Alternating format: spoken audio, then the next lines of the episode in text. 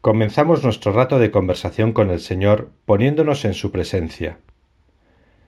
Recuerdo que una vez estaba hablando con una persona y me dijo Me parece muy bien toda la formación cristiana que recibo, pero hay una cosa que me supera, y es el apostolado.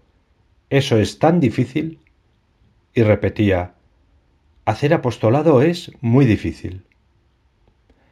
Sin embargo, las últimas palabras del Evangelio de San Mateo nos dicen En aquel tiempo, los once discípulos se fueron a Galilea, al monte que Jesús les había indicado.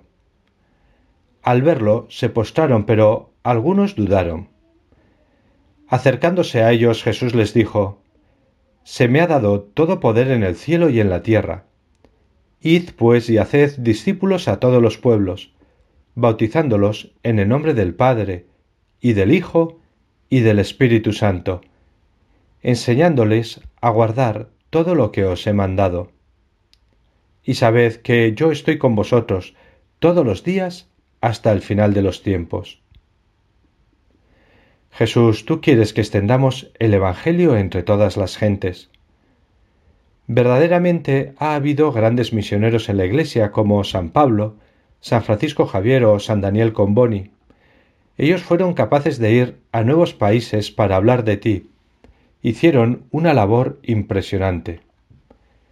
Pero quizá ahora mismo tú deseas que demos testimonio de ti en nuestro entorno más cercano, a nuestros familiares, amigos, compañeros de clase o del equipo del deporte que practicamos.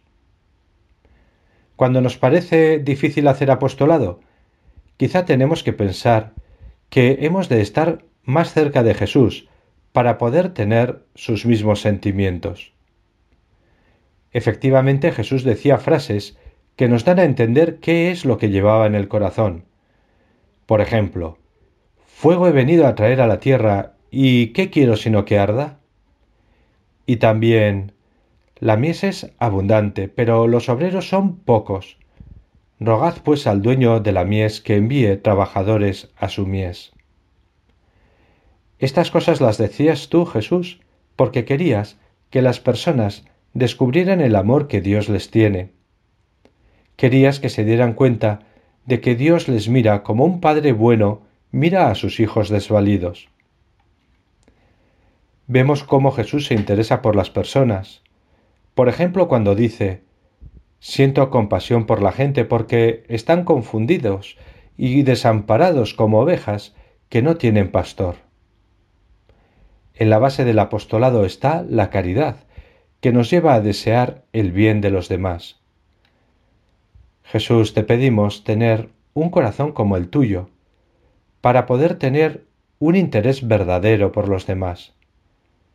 Te pido que me concedas pensar un poco menos en mí mismo, para pensar un poco más en los demás. San José María escribió en camino, es preciso que seas hombre de Dios, hombre de vida interior, hombre de oración y de sacrificio. Tu apostolado debe ser una superabundancia de tu vida para adentro. Así que para poder transmitir el amor de Dios a los demás, primero hemos de sentirnos muy amados por Él.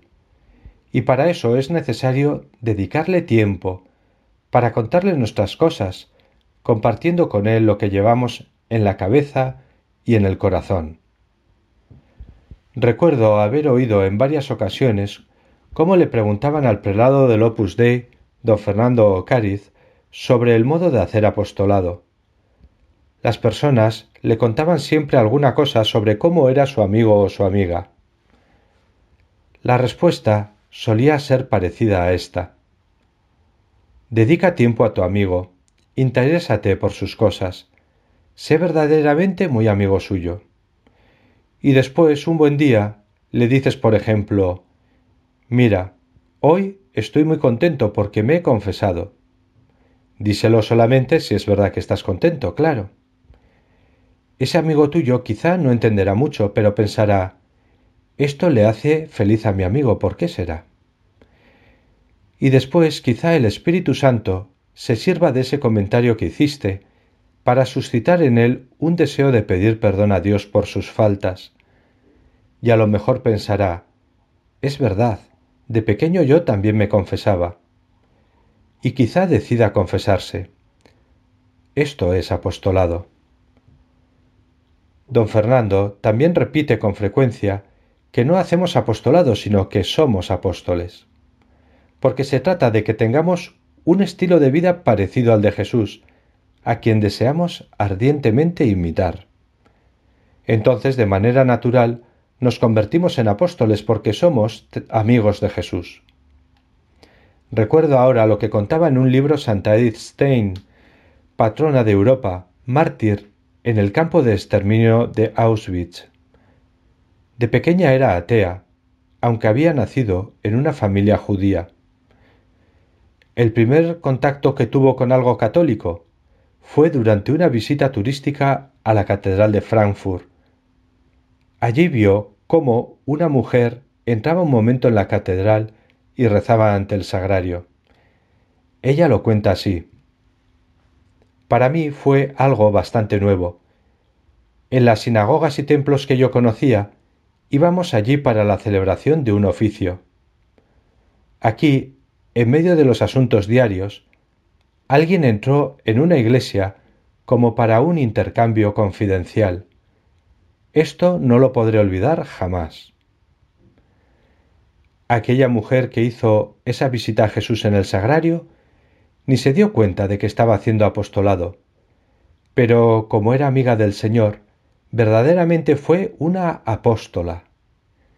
Con su ejemplo, contribuyó a la conversión de una atea que acabó siendo carmelita, mártir y patrona de Europa. Le pedimos a la Virgen que nos ayude a dedicar tiempo a su divino Hijo. Así podremos llevar a cabo su mandato, id y enseñad a todas las gentes. Que la Virgen nos ayude también a darnos cuenta de la promesa de Jesús. Yo estaré con vosotros todos los días hasta el final de los tiempos. Que así sea.